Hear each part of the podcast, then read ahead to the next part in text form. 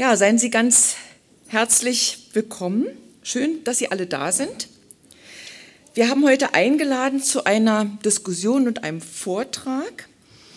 Und wenn Sie unsere Einladung richtig angesehen haben, dann finden Sie ganz hinten, so ganz versteckt, einen Hinweis auf den Anlass. Als ob es eines Anlasses bedarf, mit einem Mann wie Dieter Klein in einen anregenden Disput zu kommen. Aber der Anlass ist nun mal da. Es war der Wunsch des Vortragenden, macht nicht so viel Gewese, für seinen Geburtstag kann ja niemand, 90 ist auch nur eine Zahl. Ja, Dieter, das ist typisch für dich. Und deine Bescheidenheit, die ehrt dich, aber um eine kleine Laudatio kommst du heute nicht herum. Und ganz liebe Grüße soll ich sagen von unserer Geschäftsführerin, von Daniela Trochowski. Und äh, es ist nicht ganz uninteressant, weshalb sie heute nicht da ist, weil sie nämlich in ersten Verhandlungen mit den Geschäftsführern der anderen politischen Stiftungen ist, wo es um die Quoten, also um die Frage der künftigen Finanzen der politischen Stiftung geht. Jetzt brauche ich, glaube ich, gar nichts weiter zu sagen, weil Sie können sich alle gut vorstellen, dass das in diesem Jahr für uns nicht ganz so einfach sein wird, für die Zukunft auch gut für die Arbeit ausgestattet zu sein. Also ganz liebe Grüße auch von Daniela. Ja, und mir ist es eine große Ehre, heute einige freundliche Worte an dich zu richten, lieber Dieter, und das ein oder andere aus deinem Leben zu erzählen. Du bist aufgewachsen in einem rot-roten Elternhaus. Die Mutter war SPD und der Vater KPD-Mitglied. Wahrscheinlich erklärt sich daraus, dass du Zeit deines Lebens bei allen unterschiedlichen Positionen immer ein kulturvolles Miteinander gepflegt hast.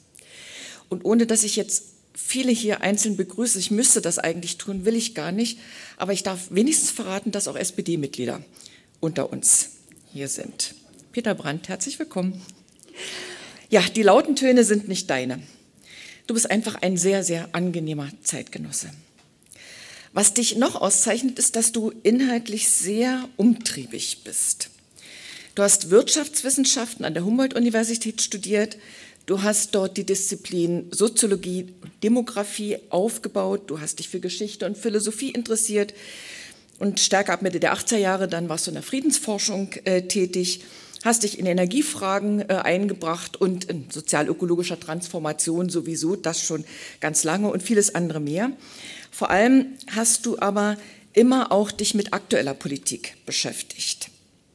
Und Benny Hoff, der das Glück hatte, bei dir zu studieren, hat in einem Beitrag zu deinem 70., also das ist schon 20 Jahre her, zu deinem 70. geschrieben, dass dein Anspruch darin besteht, ein intervenierender Wissenschaftler zu sein, für den eine Trennung zwischen Wissenschaft und Politik unmöglich ist.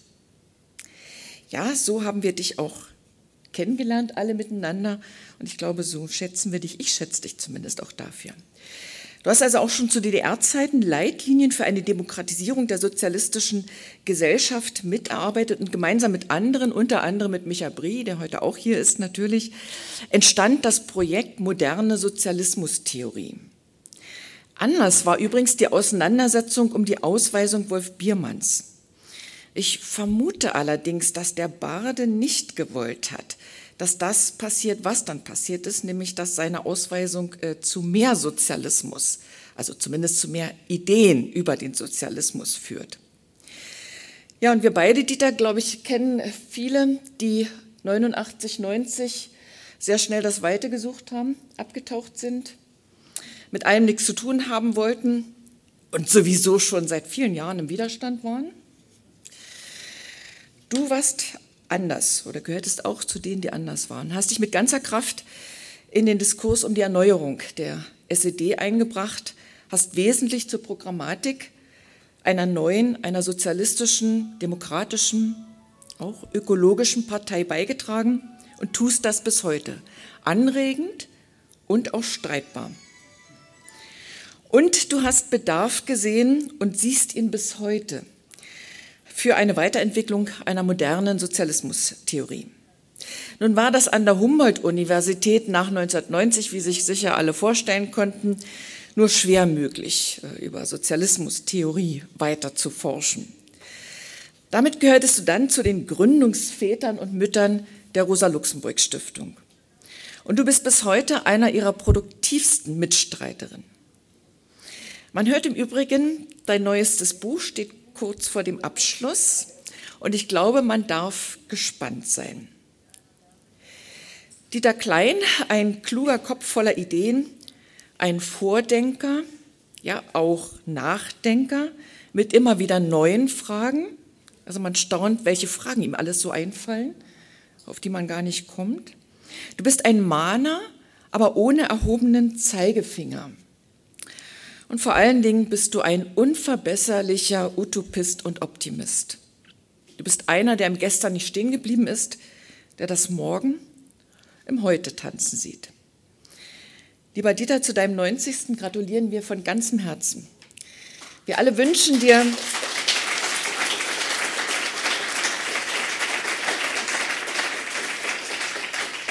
Wir alle wünschen dir vor allen Dingen Gesundheit, aber noch ganz, ganz viele kreative Ideen und dass du uns noch ganz, ganz lange erhalten bleibst. Herzlichen Glückwunsch, Happy Birthday.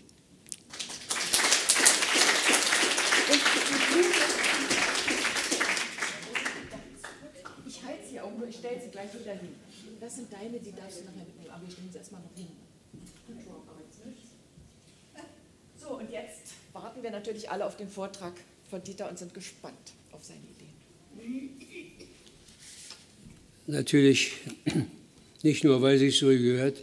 Ich bedanke mich erstmal und bin überrascht, wenn man hier so kennenlernen kann. Bedanke mich dafür, dass ihr der Einladung gefolgt seid und bin versucht, den einen oder die andere zu nennen, aber dabei begibt man sich auf Glatteis und deswegen will ich diese Versuchung mit einer Ausnahme verdrängen. Ganz spannend war für mich der Beginn 1989, 90 an der Humboldt-Universität mit einem ersten Matrikel, was es eigentlich gar nicht geben konnte, weil wir gar nicht wussten, was ein, äh, ein Curriculum ist und äh, es muss erst mal erfunden werden wie das nun ginge und wie man das, was wir denken, zusammenbringen könnte mit dem, was wir neu lernen. Und zu diesem allerersten äh, Matrikel gehörte André Metzner, ähm, der heute sich bewegt, darf man das so sagen, Sascha, so in der Ebene des Spitzenmanagements von allerlei namhaften Konzernen. Und dass das äh, sich so ergeben hat, bei mir zu studieren und dort zu landen, äh, ist schon bemerkenswert, aber auch, dass andere ganz woanders gelandet sind. Also ich freue mich ganz besonders, aber ich freue mich über alle, die hier sind. Ja, ich erinnere mich, so darf einer beginnen, dessen Gedächtnis, sofern es denn funktioniert, äh, weit ins letzte Jahrhundert hineinreicht daran, dass ich als junger Student den Vortrag des etwa, 80, äh, etwa 90-jährigen Hermann Dunker, eines damals hochverehrten Theoretikers und Redners der Gewerkschaften, im Audimax der Universität miterlebte. Er erstieg mühsam mit Hilfe seines Gehstocks die Stufen zum Rednerpult, begann leise zu reden und dann zog der alte Mann mit der Logik seiner Darstellung das Publikum in seinen Bann. Und ich weiß, dass ich damals mich fragte, ob ich wohl in solchem Alter, so es denn erreichbar wäre, überhaupt noch einen Vortrag zustande brächte. Und dieser in dieser Frage steckende Wunsch wird, nun, wird mir nun voraussichtlich erfüllt. Das Rednerpult habe ich immerhin erreicht, sogar ohne Stock. Und noch eine Erinnerung sei mir, einleitend gestattet. Als einer meiner Lehrer, der international hoch angesehene Wirtschaftshistoriker Jürgen Kuczynski 90 wurde, wurde er bei dieser Gelegenheit aus dem Publikum gefragt, wie er denn zu den vielen Irrtümern in seinem Wirken stehe, vor allem zu seinen wiederholten Voraussagen über das baldige Ende des Kapitalismus. Er antwortete, dass ihm sein hohes Alter immerhin erlaubt habe, viele seiner Irrtümer noch selbst zu korrigieren. Und sicher werde er das Finale des Kapitalismus nun wohl doch nicht mehr erleben. Und dann fügte er hinzu, aber die Vorfreude darauf, am Ende doch recht gehabt zu haben. Und vorausgreifend zu meinem Vortrag dieser Vorfreude schließe ich mich sehr vorsichtig an. Ich komme aus jener Zeit des Studiums, da montags in den Parteiversammlungen im ganzen Lande der Genosse Josef Wissarionowitsch Stalin ins Präsidium gewählt wurde auf leere Stühle.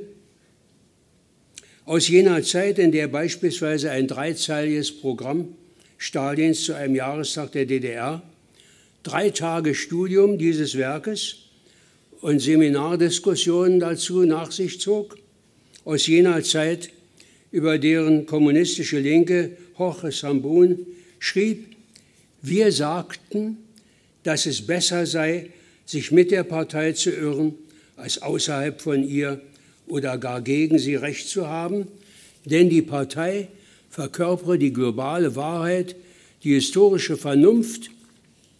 Für meine frühen Gehversuche in der Wissenschaft war dieser Glaubenssatz nicht so recht förderlich. Allzu lange blendete ich in meinen Lehrveranstaltungen die moderne Potenzial des Kapitalismus weitgehend aus Lange folgte ich der Theorie unaufhörlicher Vertiefung der allgemeinen Krise des Kapitalismus. Der Betreuer meiner Diplomarbeit forderte pflichtgemäß ein, ich möge in meiner Arbeit über die Entwicklung des Berliner Einzelhandels natürlich von den Aussagen des Generalissimus dazu aus, ausgehen. Und ich kam dann aber zu der irritierenden Einsicht, dass der Berliner Einzelhandel offensichtlich zu den wenigen Gebieten gehört hatte, zu denen der Generalsekretär sich nicht äußerte. Das war eine erste etwas kuriose Konstellation und Kollision mit dem Dogma vom Allwissen der Parteispitze und ihrer Oberen. Aber gerade in einer Veranstaltung, in der der Vortragende sich von dem Wunsch gedrängt sieht, möglichst etwas Schönes zu sagen, taucht eine ganz andere Schwierigkeit auf.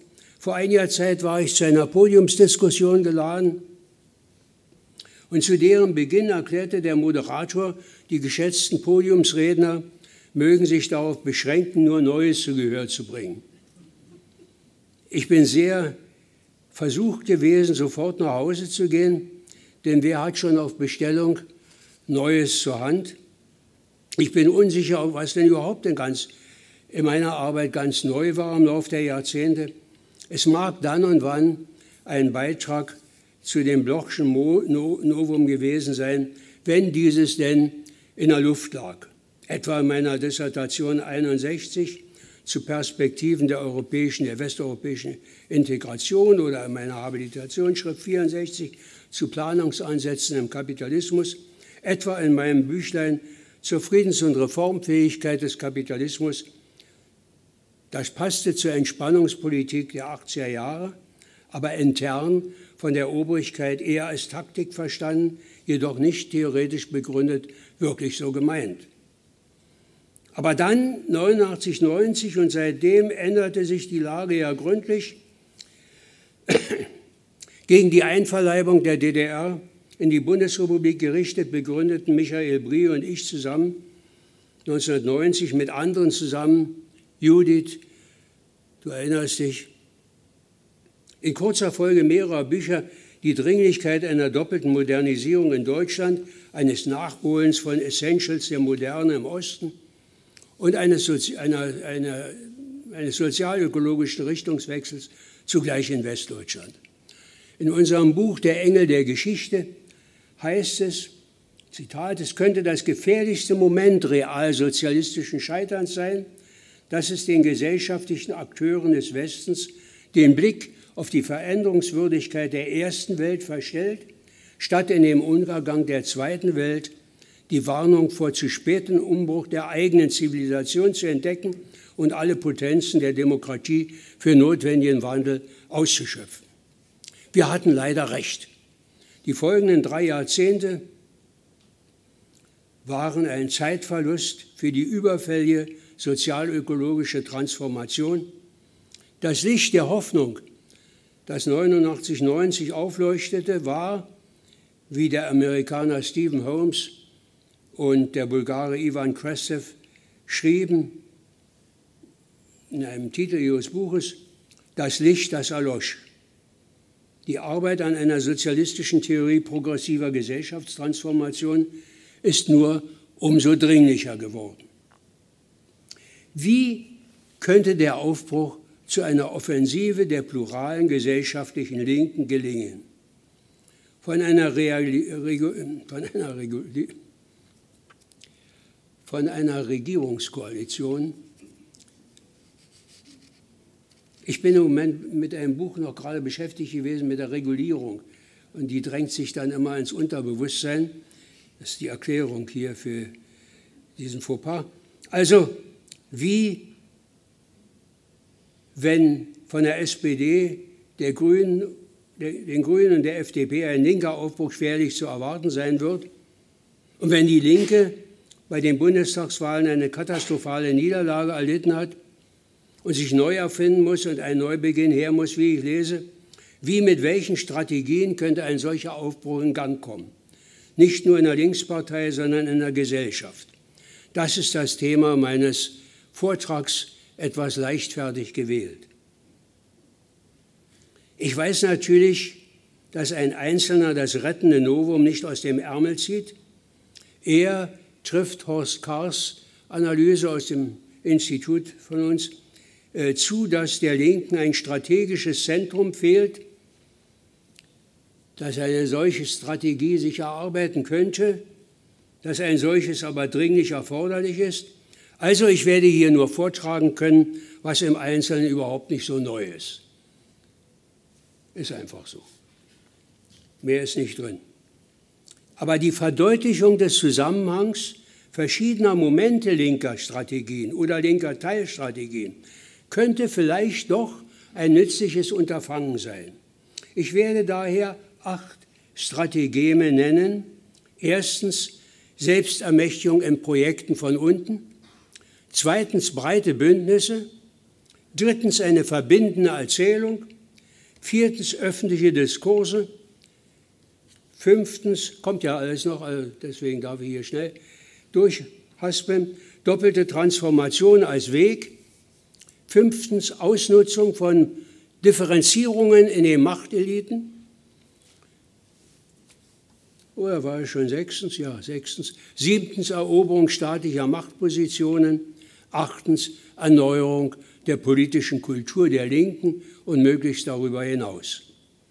Für jedes dieser Strategieelemente existieren in den gegenwärtigen Verhältnissen bereits wichtige Ansätze. Der, das Morgen tanzt im Heute trotz alledem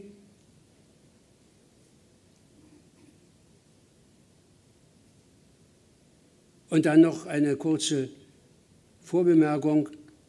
Hm, ich meine immer beide Geschlechter, wenn ich mir kompliziertere Sprachübungen erspare. Erstens, erstens, erstes Strategem, Selbstermächtigung von unten. Der Ausgangspunkt, um Handlungs- und Gestaltungsmacht für Transformationsprozesse zu gewinnen, ist die Selbstermächtigung der vielen, in konkreten Projekten und Initiativen zur Verbesserung des eigenen Lebens und der Gesellschaft. Transformation gewinnt Fahrt und Kraft von unten, so wie Johannes R. Becher schrieb, dort im kleinen, überschaubaren Tun des Alltags vollzieht sich die Wandlung, sowohl zum Guten wie zum Schlechten.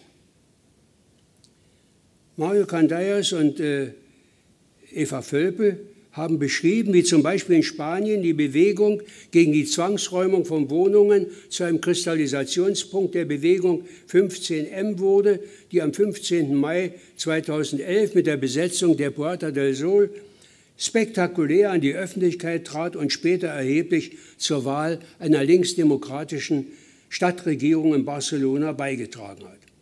Eine der Aktivistinnen gegen Wohnungsräumungen, Ada Colau, wurde Bürgermeisterin, eine andere, Francesca Bria, wurde zur Organisatorin einer Gestaltung der Digitalisierung als Kommen in der Stadt und damit des Zugangs aller Bürgerinnen und Bürger zu den Daten der Stadtverwaltung. Aus der Mieterbewegung in Berlin gegen Mietwucher erwuchs die Initiative Deutsche Wohnen und Co. enteignen. Da wehren sich Menschen zunächst gegen Mieten, die sie nicht bezahlen können. Die eigene Erfahrung bringt sie in Konfrontation zu internationalen Finanzakteuren. Deren Eigentum an Zehntausenden Wohnungen ist für sie zur existenziellen Bedrohung geworden. Das führt zur Infragestellung dieses Eigentums, der heiligen Kuh des Kapitalismus. Die Brücke zwischen konkreten Projekten der Verteidigung der eigenen Lebensbedingungen und längerfristiger Strategie sozialökologischer Transformation liegt auf der Hand. 56,4 Prozent der Teilnehmenden am Volksentscheid stimmten für die Umwandlung des finanzkapitalistischen Eigentums an großen Wohnungsbeständen in Gemeineigentum. Ein erstaunliches Hoffnungselement. Die Linkspartei hatte als einzige Parteiorganisation Stimmen dafür gesammelt. Jetzt wird zu ihrem Balanceakt gehören, mit einer SPD-Chefin in Berlin zu regieren, die die Vergesellschaftung nicht will, sie unter Umständen auf dem Rechtsweg verschleppt und doch die Position an der Seite der Initiative nicht zu verlassen. Das wird nicht so einfach sein. Die Linkspartei zeigt sich dort zuweilen präsent, wo Bürgerinnen und Bürger ihre Lebensbedingungen in die eigene Hand nehmen wollen. Wo dies viel stärker zu leisten ist, ist zu analysieren. Oder die Kämpfe des Pflegepersonals an der Berliner Charité und in anderen Kliniken führen an die Einsicht daran, dass die Privatisierung der Daseinsvorsorge ein katastrophaler Irrweg ist. Die Daseinsvorsorge in Gesundheit, Bildung, Pflege, Mobilität, Information und so weiter gehört als öffentliches Gut in Gemeineigentum unter Kontrolle der Bürgerinnen und Bürger, noch im Rahmen des Kapitalismus rumoren, wenn man so will, bereits Elemente des Kommunismus, wie zum Beispiel Wolfgang Streeck schreibt, wenn die Erfüllung von Grundbedürfnissen der Bedürftigen nicht mehr von ihrer Zahlungskraft abhängen soll, sondern nach ihren Bedürfnissen sich richtet. Andere sprechen von der Möglichkeit eines Infrastruktursozialismus. So viel zu dem ersten Punkt. Also als Ansatz, dass man, wenn man Dinge bewegen will, unten dabei sein muss, wo von unten Entwicklung entstehen kann. Und das, na gut, äh, da könnte man jetzt reflektieren, wie schwierig das ist und äh, was alles dabei nicht geht und welches die Hürden sind. Aber naja, zweite Strategie, breite solidarische Bündnisse. Also wichtig für einen Aufbruch in die Richtung einer solidarischen Gesellschaft. Die, die, die einzelnen vielen Projekte von unten sind. Ihre Summe ergibt noch keine gesamtgesellschaftliche Richtungsänderung. Zu einer zentralen Aufgabe wird, das Verbindende zwischen den vielen Elementen des Wandels in das öffentliche Bewusstsein zu heben und Solidarität zwischen den Projekten, zwischen ihren Trägern, den verschiedenen Strömungen zu stiften, herzustellen, zu fördern, zu moderieren und so weiter. Erst so werden einzelne Projekte zu einer Basis progressiver Transformation. Der italienische Parteitheoretiker Emilio Porcaro äh, sprach und spricht von einer verbindenden Partei, die diese Aufgabe wahrnehmen sollte. In der Stiftung müssen, wenn mir diese Anmerkung gestattet ist, theoretisch konzeptionell Arbeitende wohl prüfen, ob sie intensiv und nahe genug einzelne Projekte so weit verfolgen, dass sie an dieser Verbindung mitwirken können zwischen Transformationstheorie und konkreten Projekten. Und zu fragen ist aber auch, ob die vorwiegend an konkreten Einzelprojekten arbeiten, nicht zu prüfen hätten, ob sie deren Potenzial für gesellschaftliche Transformationsprozesse stets deutlich genug herausarbeiten, damit transformationstheoretische Arbeit nicht als entbehrliche Zusatzlast erscheint. Und wie sieht es mit diesem Spagat in der Linkspartei aus? Hat sie vielleicht genau an diesem Punkt versagt? Problematisch ist, wenn Auseinandersetzungen um höhere Löhne und soziale Reformen einerseits und andererseits in identitären Kämpfen antirassistisches, feministisches, kulturbezogenes und Umweltengagement gegeneinander, nebeneinander wirken. Unverantwortlich ist aber auch diesen Fehler in einer Weise zu kritisieren, als beträfe er eine Arroganz gegenüber den sozial Schwächeren in der Orientierung und Praxis der ganzen Linkspartei überhaupt. Mir sei nachgesehen, dass ich immer wieder auf die Linkspartei zurückkomme. Diese Stiftung hier steht ihr nahe und äh, da ist es nicht mein, äh, mein Tun, äh, über andere Parteien zu reflektieren. Ich darf dann immer auf diese eine zurückkommen, die es auch nötig hat.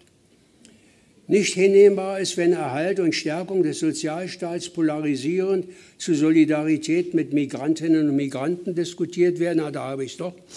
Äh, als gehöre nicht beides zusammen. Und nicht selten wird von Linken soziales Engagement gegen die Betonung eines liberalen Denkens in Stellung gebracht, als gehörten nicht sozialkommunistisches und libertäres Denken äh, für eine sozialistische Bewegung zusammen. Michael Brie hat das herausgearbeitet, betont. Solche Trennungen zu überwinden scheint schwierig, ist aber nicht unmöglich. Ich verweise auf die USA, wo immerhin 30 Traditionsgewerkschaften ihre Solidarität mit der aufrührerischen Occupy Wall Street Bewegung bewiesen. Die Gewerkschaft zum Beispiel der Krankenschwestern organisierte in mehreren Städten die Sanitätsbetreuung der Besetzer öffentlicher Plätze. Und jetzt und gegenwärtig mobilisiert die Sunrise-Bewegung für einen äh, mit starken herrschaftskritischen Forderungen vorgetragenen Green New Deal, unterschieden von dem Projekt in der EU. Bernie Sanders und Elizabeth Warren griffen dieses Projekt in ihren Wahlkämpfen auf. Im Repräsentantenhaus der USA verdichteten Alexander Ocasio-Cortez und andere Demokraten dieses Projekt zu einem Manifest des Green New Deal, Bewegung von unten und in diesem Fall gewisse Bewegungen im parlamentarischen Apparat ergänzen sich in solchem Glücksfall, wenn auch eher in Ausnahmsfällen. Drittens, das Strategem einer verbindenden Erzählung. Es kommt ja nun bei großen Veränderungen Umwälzungen darauf an, dass das kommende Neue in den Köpfen der Betroffenen und der Handelnden erst einmal Platz ergreift, sodass eine gemeinsame, moderne, linke Erzählung, eine Erzählung der pluralen Linken und anderer demokratischer Kräfte, eine kaum zu überschätzende Bedeutung für sozialökologische Transformationsprozesse bekommt. Pierre Bourdieu schrieb, mancher Streit um, um Ideen ist weniger realitätsfern als erscheint, wenn man weiß, wie sehr sich die soziale Wirklichkeit über eine Veränderung der Vorstellungen ändert, die sich die Akteure von ihr machen. Das gilt in der gegenwärtigen Situation mehr denn je. Wir leben in einem Interregnum voller Unsicherheiten. Die Gefahren sind übergroß, so groß, dass reformische, reformerische Reparaturen am kapitalistischen System nicht mehr ausreichen. Der Horizont muss weiter gespannt werden. Eine realitätsnahe Vision von einer menschen- und naturgerechten solidarischen Gesellschaft gerät aus Überlebensgründen auf die Agenda des gegenwärtigen Jahrzehnts. Grassierende Verschwörungstheorien sind keine taugliche Antwort. Und nicht zu erwarten ist der Atem des Aufbruchs in einen neuen Abschnitt der Menschheitsgeschichte gegenwärtig von der Ampelkoalition, so scheint mir. Erforderlich für die Prüfung der Fundamente, auf denen die Gesellschaft gründet, ist nicht zuletzt auch, sich mit Eigentums- und Machtverhältnissen auseinanderzusetzen, zumindest mit der Dominanz des Profits in der Gesellschaft. Damit ist die Rolle sozialistischer Parteien in unserer Zeit bestimmt, denn sie stellen die herrschenden Verhältnisse in Frage, die als Kehrseite ganz unglaublicher wissenschaftlicher und technischer Fortschritte, von Wohlstandszuwachs für viele, von zivilisatorischen Gewinnen, doch einmünden in Klima- und Umweltkatastrophen, in gesteigerte Bedrohung der Menschheit durch Massenvernichtungswaffen, in anhaltende soziale Ungleichheit zwischen Reich und Arm, zwischen Entscheidungsmacht und Entscheidungsohnmacht. Ihre dadurch bestimmte Identität zu wahren oder erst zurückzugewinnen und mit dem Gebrauchswert linker Parteien für die Verbesserung der Lebenslage und Alltagswelt, Alltagswelt der vielen hier und heute zu verbinden, das könnte die Schwäche der gesellschaftlichen Linken überwinden helfen.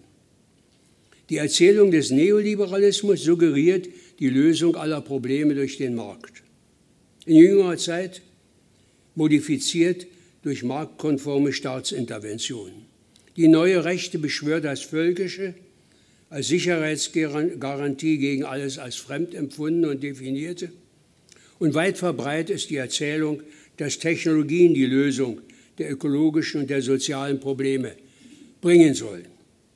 Die plurale Linke ist noch auf der Suche danach, ob sie angesichts der Vielfalt ihrer Strömungen denn wirklich ein eigenes Narrativ oder ein attraktives, für andere auch attraktives Narrativ braucht. Oder ob dieses überhaupt vorstellbar ist. Und was, wenn es denn zu erstreben wäre, seine Mitte oder seine Grundaussage der Kern der Vision sein könnte.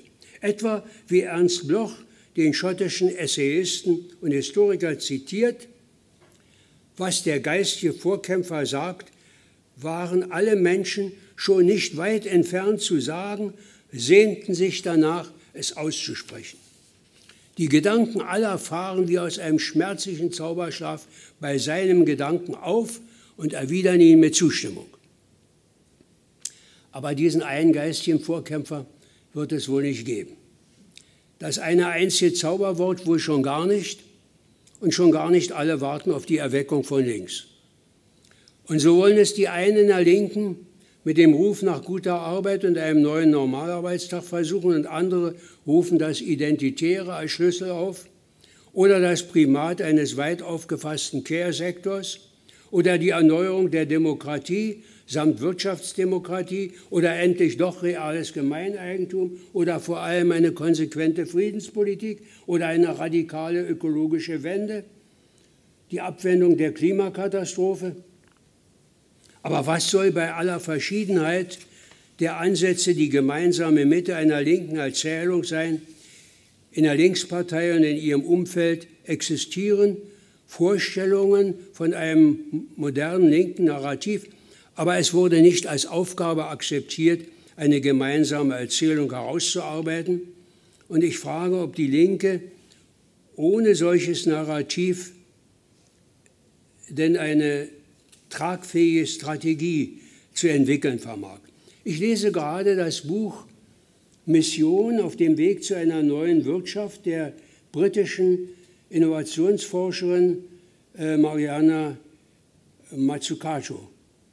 Und die beschreibt da ganz faszinierend das Apollo-Programm und sie, sie beschreibt, wie 400.000 Menschen, wie 20.000 Institutionen und Unternehmen wie 200 Universitäten und Wissenschaftler in den Universitäten und Forschungseinrichtungen zusammengefasst werden von einer Vision, von einer einzigen Mission, äh, von der Fähigkeit, diese eine Mission überzeugend zu kommunizieren, von der Fähigkeit, die hunderte von ganz verschiedenen Projekten, die zu einer solchen Mission gehört, miteinander äh, in Wechselwirkung, in produktive Wechselwirkung zu bringen äh, und zu bewirken, äh, dass bei aller zentralen Leitung genügend Raum für Eigenständigkeit, für Selbstständigkeit, für Initiativen, für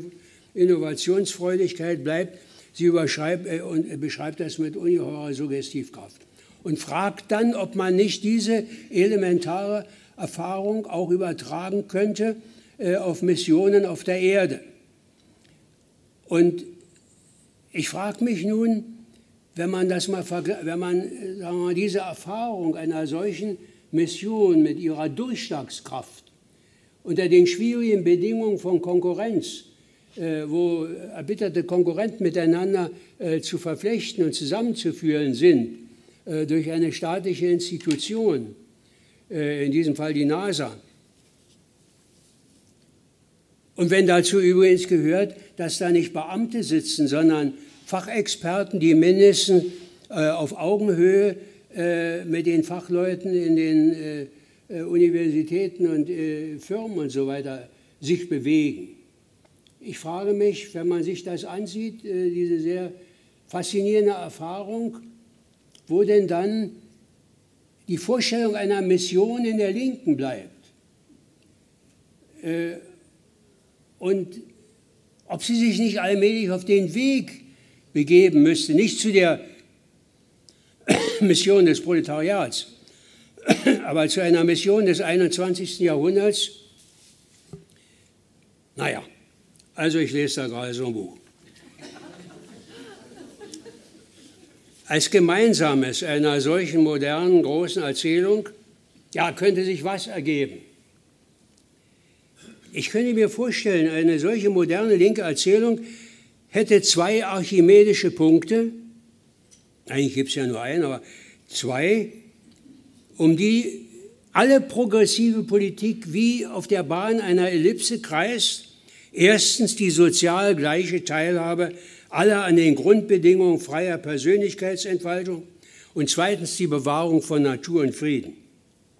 Und dabei wären die Bedingungen für ein selbstbestimmtes, gutes Leben jeder und jedes Einzelnen, Bildung und Gesundheit und Pflege und Wohnen, Mobilität und nicht zuletzt demokratische Beteiligung der Einzelnen an wesentlichen Entscheidungen über ihr eigenes Leben und das der Gesellschaft. Das wären Gemeinwohlbedingungen für das gesellschaftliche Ganze und für das individuelle Wohl zugleich.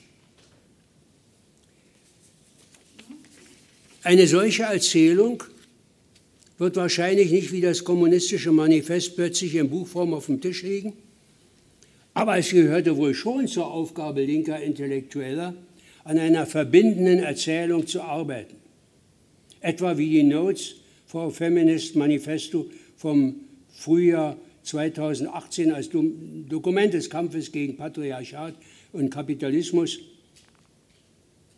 Wird das Führungspersonal der Linkspartei daran arbeiten? Aber wie und auf welche Weise könnte das erfolgen? Viertes Strategem. Ich hätte mich ja gefreut, wenn die eine oder der andere hier säße davon. Äh, aber vielleicht habe ich das übersehen.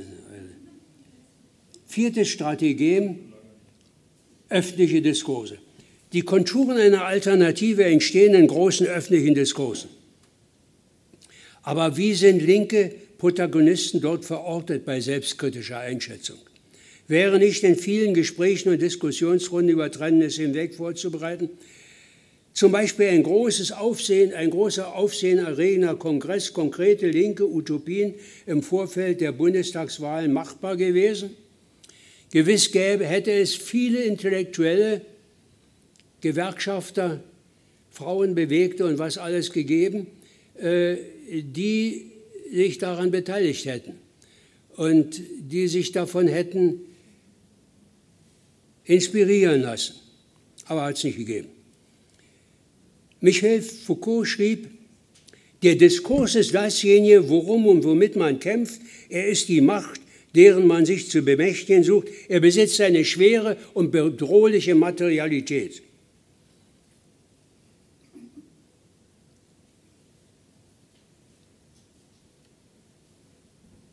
Die Herrschenden wissen das genau.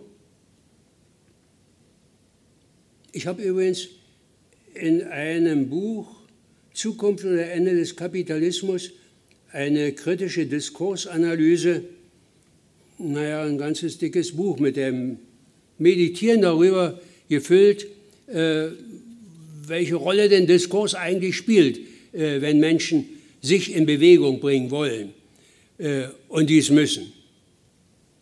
Das war der Werbeblock. Äh, in der Regel wird nun aber versucht, die Linke von entscheidenden Orten öffentlicher Meinungsbildung auszuschließen, von überregionalen Printmedien, von prominenten TV-Sendungen. Aber soweit die Linke originelle Köpfe und Ideen aufzubieten hat, gelingt dieser Ausschuss doch nicht ganz. Und muss die Linke den Kampf, ich meine jetzt meistens die plurale Linke, äh, nicht die eine Parteifamilie Linke, äh, muss sie dann nicht den Kampf um den öffentlichen Diskursraum konsequenter führen. Die TV-Sendungen sind ja nicht vom Standpunkt einer pluralen Linken gerade die großen Aufbruchsorte äh, für den großen visionären Diskurs. Merke ich jedenfalls nicht so. Die Stiftung arbeitet daran, äh, in der Richtung mitzuhelfen, auch als besonderer Ort öffentlicher Diskurse und mit eigenen Inhalten. Aber nutzen wir beispielsweise alle unsere Möglichkeiten, um im universitären Raum eigene abendliche Veranstaltungsreihen oder Diskussionsrunden mit den dort tätigen Wissenschaftlerinnen oder Sonntagsvorlesungen einzuführen, abgesehen von den wenigen etablierten linken Professorinnen. Der große öffentliche Raum ist allerdings nicht alles. Ich verweise hier nun und beginne nun nur noch stichworthaft mich zu äußern. Wann haben wir genau angefangen? Alle hören noch zu, insofern ist das. Was bleibt Ihnen weiter übrig? Na gut. Also ich darf noch ein bisschen. Der große öffentliche Raum, nicht alles. Äh, bei Gelegenheit der Vorbereitung der Initiative Deutsche Wohnen enteignen äh, haben sich aufsuchende Gespräche von Tür zu Tür und in Kiezversammlungen als sehr produktiv äh, erwiesen im Gedankenaustausch mit Bürgerinnen und Bürgern und in der Verbindung von Mobilisierung und Organisierung und Größerem und Kleinerem. Zentraler Raum des Diskurses ist das Internet, aber die Präsenz der pluralen Linken im Netz ist schwach und bleibt zurück hinter der Präsenz des, Mainstreams, der neuen Rechten und der Rechtspopulisten. Das ist auch eine selbstkritische Bemerkung. In einer Studie im Auftrag der Rosa-Luxemburg-Stiftung stellen die Autoren zur Arbeit der pluralen Linken im Netz fest, es ist bedenklich und offenbart, dass bei den entsprechenden Institutionen keine Sensibilität für den Medienkonsum nicht nur junger Menschen, sondern großer Teile der Gesellschaft vorhanden ist. Es mangle an linken Influencerinnen, deren Gesicht im Netz bekannt ist und die für linke Inhalte stehen. Ausnahmen verweisen auf die Chancen linker Einflussnahme im Internet, die durchaus bestehen. Und in den USA, so die Studie, gelingt es weit besser, anspruchsvolle linke Inhalte anknüpfend an die Denkweise der Nutzer, fesselnd, aufgelockert, teils sogar mit hohen ästhetischen Ansprüchen zu vermitteln. Zu einem fünften Strategem der Weg doppelte Transformation. Es fällt der Linken nicht so schwer, Bilder von wünschenswerten, schönen Qualitäten einer künftigen, besseren, demokratisch-grünen, sozialistischen Gesellschaft zu malen. Und die Bilder stimmen oft sogar mit den Wünschen vieler Menschen überein. Aber dann kommt in Gesprächen immer wieder die Frage, wie denn die Wege zu solcher Gesellschaft aussehen könnten und ob es denn überhaupt solche Wege gäbe und ob nicht die Gesellschaft, so wie sie ist, alternativlos ist. Viele Menschen haben das meist unausgesprochene Gefühle, Gefühl, dass kleine vernünftige Schritte zwar wichtig sind und notwendig, aber dass Teilreformen das Ganze kaum in Frage stellen, dann heißt es, es wird sich ja doch nichts ändern. Und eine Lösung durch einen großen revolutionären Bruch können Sie sich zu Recht nicht vorstellen. Viel zu unsicher und risikoreich ist, was dabei herauskommen kann. Mit welchem Begriff also jenseits von Teilreform allein und Revolution allein wäre denn ein solcher möglicher Weg zu einer besseren Gesellschaft zu erfassen?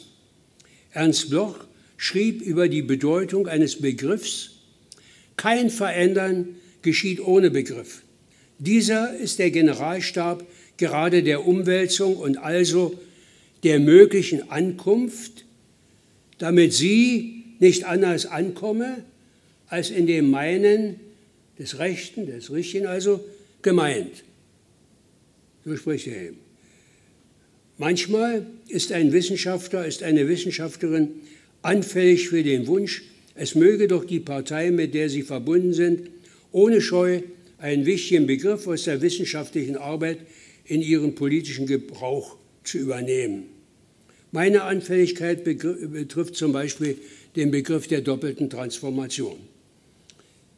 In dem Buch Der Morgen tanzt im Heute habe ich in Übereinstimmung mit dem von Michael Brie herausgegebenen Band Futuring und mit Eric Oren Wrights Herangehen dafür geworben, den Begriff einer doppelten Gener äh, Transformation als Maß eines solchen möglichen Weges zu einer besseren Gesellschaft zu verstehen. Er meint, dieser Begriff, eine postneoliberale, progressive Transformation zu einer demokratischeren, sozialeren und stärker ökologischen Variante des Kapitalismus und das wäre ein ungeheurer Fortschritt. Aber zweitens noch im Prozess solcher systeminternen Transformation ginge es bereits um die Suche nach Einstiegsprojekten, wie Lutz Branch zum Beispiel schreibt, in eine systemüberschreitende Transformation über den Kapitalismus hinaus in einen Systemwechsel. Also nicht zwei Etappen nacheinander, sondern mitten im innersystemischen notwendigen Wandel, der ja allerorten gesucht wird. Bereits Verflechtung mit systemüberschreitenden Schritten der Veränderung, also doppelte Transformation. Eine bewegliche Kombination von Prozess und Bruch. Also beispielsweise wird das Ziel eines Bruchs mit der NATO zugunsten eines umfassenden europäischen Sicherheitssystems unter Einschuss Russlands ja wohl eher im Gefolge eines Prozesses als mit einem Schlag erreichbar sein. Und wenn man den Einschlag versucht, dann landet man eben nicht. Eine doppelte Transformation würde die Bürgerinnen und Bürger nicht gleich überfordern durch den Risikosprung in eine unbekannte Gesellschaft, aber sie würde doch eine Perspektive eröffnen, die einem Rollback wie dem des sozialstaatlichen, sozialstaatlichen Kapitalismus seit den 1980er Jahren durch den neoliberalen Kapitalismus entgegenwirkt. Ein Problem in der Realität steckt aber hinter solchem Konzept, also nicht nur eins natürlich, es rechnet mit einem längeren Interregnum, mit einer längeren Übergangsperiode, während der die Machteliten weiter Macht haben werden. Und linkes Nachdenken über Wege zu einer solidarischen Gesellschaft muss sich mit der Frage auseinandersetzen, was denn die Machteliten unterwegs tun werden. Wir stoßen dann auf das Problem von Differenzierungsprozessen im Block an der Macht.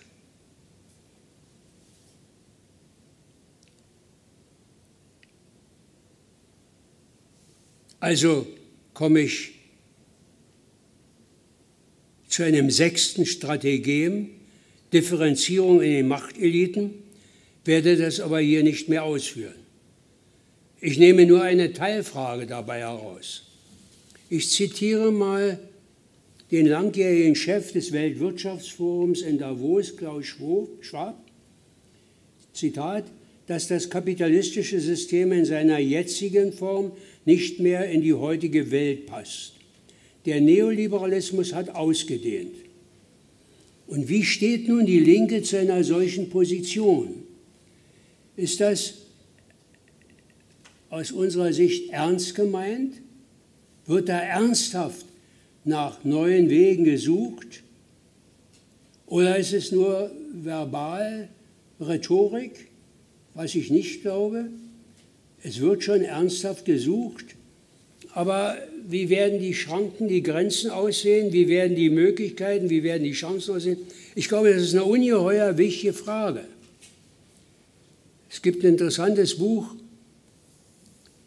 äh, vom Chef des Wuppertal-Instituts und der bezeichnet die Transformation als moralische Revolution. Und ich glaube, dass da was dran ist. Er äh, wirbt dafür zu verstehen, dass die Unternehmer bereits dabei sind, diese moralische Revolution zu vollziehen. Und eigentlich sozusagen sind wir da nach seiner Darstellung auf dem besten Wege, was ich nun wiederum nicht glaube, äh, weil ich viel zu viel strukturelle Hemmnisse äh, für ein solches aufgeklärtes Denken, da auch, selbst da, wo es ist, sehe. Aber das ist ein Problem. Mit dem Problem müssen wir uns auseinandersetzen. Wie weit rechnen wir mit Differenzierungsprozessen im herrschenden Block. Siebtens, Eroberung staatlicher Machtoptionen. Und äh, da ähm, kürze ich nun mal radikal und sage nur, dass es klar ist, Druck von unten ist schön, Kämpfe der Linken äh, mit den Bewegungen, den sozialen Bewegungen, den außerparlamentarischen Bewegungen sind unabdingbar. Aber ohne Machtpositionen in der Legislative, Judikative und Exekutive wird eben nichts werden. Also beides gehört zusammen. Und das ist auch die Anforderung, äh, an die die Linke sich gestellt sieht, wenn sie in Regierungskoalitionen geht, wie umgehen mit dieser Dialektik des Drucks von unten äh, und dem sich einfügen in den Staatsapparat und doch dabei das eigene Profil nicht zu verlieren, sondern es überzeugend zu vertreten, wozu immer wieder der Druck von unten gehört. Letztes Strategem, und dann seid ihr erlöst, Erneuerung der politischen Kultur und Emanzipation des Menschen im Menschen. Um zu einer anziehenden Transformationskraft zu werden, muss die plurale Linke die politische Kultur in ihren eigenen Strukturen erneuern. Sie darf die Menschen nicht nur nicht durch Gezänk abschrecken, weit mehr noch die neue Rechte mobilisiert alle dunklen Seiten im Menschen, Hass, Aggressivität, Gewaltbereitschaft, Fremdenfeindlichkeit, Irrationalität, Chauvinismus, Rassismus. Das haben wir da alles. Und umso wichtiger wird es, dem im weitesten Sinne von links eine humanistische Kultur entgegenzusetzen, Solidarität, Toleranz, Empathie, Anerkennung, Mitmenschlichkeit, Nächstenliebe. Bloch mahnte an, den wichtigen Strom der Kälte rationaler Argumente mit einem Wärmestrom des Herzens in der Begegnung der Menschen zu vereinen. Zentralität von Menschlichkeit für die Linke hat praktische Bedeutung. Also jüngstes Beispiel, Abstimmung im Bundestag über den Abzug in Afghanistan. Und da konnte man natürlich auf die Idee, äh, kommen und einige kamen ja auch darauf, auch bei dieser Gelegenheit, auch wenn man gerade aussteigt aus bewaffneten Auslandseinsätzen, muss man nochmal äh, demonstrieren, dass man dagegen ist. Aber man konnte auch, äh, hätte auch, und einige haben es ja auch getan, im Auge behalten, dass der Kern linken Verhaltens eigentlich die Suche nach dem Menschlichen ist. Und die, Beke die Bekenntnis zur Bedeutung des einzelnen Menschen und seiner Würde und seiner Sicherheit, um dann zu sagen, man muss natürlich für das Herausholen der Leute sein. Also das hat eine praktische Bedeutung, sich auf eine solche Position einer Kultur der Menschlichkeit einzulassen. Es geht bei der Erneuerung der politischen Kultur um die Selbstbehauptung des Menschen im Menschen. Und vielleicht wird dies besonders deutlich angesichts eines neuen Grundphänomens der digitalen Revolution unter kapitalistischen Bedingungen. Wenn Milliarden Menschen die Suchmaschine Google, die Kommunikationsplattform Facebook die Handelsplattform Amazon, die attraktiven Dienste von Microsoft und Apple nutzen, tun sie das fast umsonst oder zu geringen Preisen. Die Praxis der IT-Unternehmen scheint zu großen Teilen außerhalb des Marktmechanismus angesiedelt. Und Mark Zuckerberg und andere interpretieren das als wahre Wohltaten für die Menschheit. Aber verborgen unter dieser bunten Sphäre die so attraktiv ist und die wir so dringlich immer jeden Tag hier brauchen, agieren die digitalen Monopole auf einer zweiten unsichtbaren Ebene, wenn hunderte Millionen Menschen täglich die Dienste dieser Konzerne in Anspruch nehmen, zum Beispiel täglich allein bei Google 1,2 Milliarden Fotos einstellen, dann hinterlassen sie, ob unbemerkt oder unfreiwillig oder nicht, Auskünfte über sich selbst, über ihre Wünsche, Neigungen, Abneigungen, Einstellungen, Gewohnheiten, Standorte, soziale Beziehungen, Leidenschaften und Schwächen, Daten über ihr Verhalten. Und sie produzieren einen Verhaltensüberschuss weit über das, was für spezielle Dienstleistungen hinaus erforderlich wäre. Das sind die neuen Waren, die für Produzenten und Marketingfirmen, Entwickler künstlicher Intelligenz, Personalabteilung, Versicherung, Finanzanleger, Stadt- und Verkehrsplaner, Parteien, Geheimdienste und andere Staatsapparate längst zu unverzichtbaren Bedingungen ihrer Strategiebildung und Herrschaftsbildung, Herrschaftspraxis geworden sind. Sie werden auf dem Markt für Persönlichkeitsprofile und für Vorhersageprodukte als Waren gehandelt, verkauft oder gekauft. Und dieser Handel beruht auf der Enteignung der Nutzerinnen von ihren Verhaltensdaten. Und diese Informationen über hunderte Millionen Individuen und ihr Gruppenverhalten werden dann noch kombiniert mit den Daten, die Kameras und Sensoren und Sensoren in Kleidungsstücken, in smarten Brillen und Armbanduhren und persönlichen Assistentinnen oder Assistenten wie Googles Now und Facebooks Alexa liefern. Reguliert werden nicht mehr allein Volkswirtschaftsproportionen und technologischer Strukturwandel, reguliert werden zunehmend der Mensch selbst und sein Inneres. Natürlich ist das heute nicht alles voll ausgeprägt, aber es ist eine Tendenz. Man muss sich mit ihr auseinandersetzen. Burroughs, Frederick Skinner, einflussreicher Verhaltenswissenschaftler von der Harvard-Universität, schrieb unverhohlen, vorletztes Zitat, was im Begriff ist, abgeschafft zu werden, ist der autonome Mensch, der innere Mensch, der von der Literatur der Freiheit und Würde verteidigt wird. Wir können froh sein, wenn wir uns von diesem Menschen im Menschen befreit haben. Nur wenn wir ihn seiner Rechte entsetzen, können wir vom Unzulänglichen, also nicht geformten und geprägten, zum Einflussbaren, Beeinflussbaren gelangen. Dagegen gilt als Herausforderung für alle Demokraten, Humanisten auch immer der Gedanke Bechers, ich zitiere, das noch nicht restlos ausgetilgte Gefühl, ein Mensch zu sein, wehrt sich gegen die Verdinglichung und Selbstentfremdung des Menschen, das noch nicht völlig zum Verschwinden gebrachte Menschliche im Menschen, lehnt sich auf gegen das Entmenschlichende und die Unmenschlichkeit. Der Mensch steht im Menschen gegen sich selbst, gegen den Menschen in sich, der all das Verächtliche und Niederträchtige mitmacht. Gegen dies, es ist nun mal so, steht der Mensch im Menschen gegen sich selber auf mit dem Ruf, es kann so nicht bleiben, wie es ist. Ich will so nicht weiterleben wie bisher, es muss anders werden. Ich muss ein anderer werden. Also eine politische Kultur der Menschlichkeit, das muss die Grunderzählung der Linken ausmachen, in ihren besten Traditionen verankert, ihren opferreichen Kämpfen, ihrer alltäglichen Arbeit. Das macht die Richtung einer sozial-ökologischen Transformation aus. Das sollte unser inneres Maß sein. Alle acht Elemente einer Emanzipationsstrategie existieren bereits in Ansätzen. Das Morgen tanzt bereits im Heute. Diese Elemente sind als Vorschein des noch nicht gewordenen, aber künftig Möglichen schon da.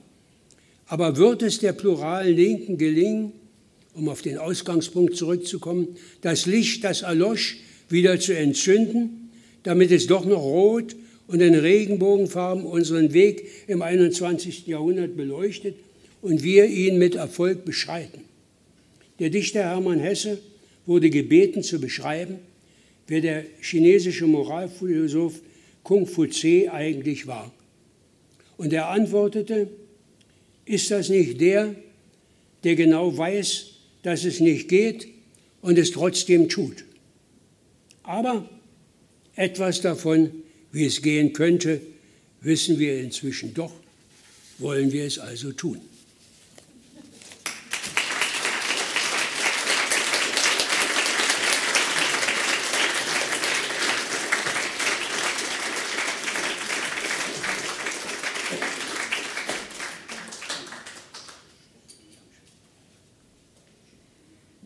Lieber Dieter, ganz, ganz herzlichen Dank für deinen Vortrag. Ich will gar nichts weiter dazu sagen, nur eins verspreche ich dir, wenn du mir den Beitrag gibst, geht der Postwenden natürlich an die Partei, weil ich habe vieles wiedergefunden, was, glaube ich, wichtig ist in den Überlegungen, die heute so notwendig sind, ähm, die Linke wieder zu stärken, sie voranzubringen, sie zum Teil dieser Gesellschaft zu machen, und zwar zu einem zukunftsfähigen, nach vorwärts blickenden Teil zu werden. Und ich wünsche mir sehr, dass dein Beitrag, dein Vortrag dazu auch beitragen äh, kann und wir wollen unseren Teil leisten. Also krieg ich's? Okay, gut. Dann ganz herzlichen Dank. Äh, Dieter, und ich glaube, du hast auch uns einiges mitgegeben, ne, Mario? Also ich glaube, es gibt ein paar Sachen, über die sollten wir noch mal tiefer nachdenken. Wir sollen das noch mal hernehmen und ähm, auch an, über unsere eigene Arbeit natürlich in der Stiftung auch nachdenken. Insofern hast du es nicht nur ins Stammbuch der Partei geschrieben, sondern durch sehr wohl auch ins Stammbuch der weiteren Arbeit äh, unserer Stiftung. Ganz vielen Dank dafür. Wir haben heute jetzt keine Diskussion mehr geplant. Mich würde das schon reizen, gebe ich gerne zu, aber ich gehe den Reiz jetzt nicht nach. Aber wir haben natürlich Gelegenheit, jetzt mit Dieter anzustoßen, mit ihm ein bisschen zusammenzustehen und vielleicht das eine oder andere zu, zu diskutieren. Und Dieter, ich nehme dich beim Wort. Ich würde dich gerne mal wieder zu einer Podiumsdiskussion hier haben. Und dann sollten wir mal wieder ein bisschen tiefer noch einsteigen und miteinander ins Gespräch kommen und vor allen Dingen mit Ihnen allen ins Gespräch kommen. Aber ich glaube, die Zeit haben wir auf alle Fälle noch. Ganz herzlichen Dank erstmal, dass Sie da waren. Und ansonsten besteht die Möglichkeit, jetzt zu einem kleinen äh, Umtrunk, um mit Dieter nochmal anzustoßen. Vielen Dank.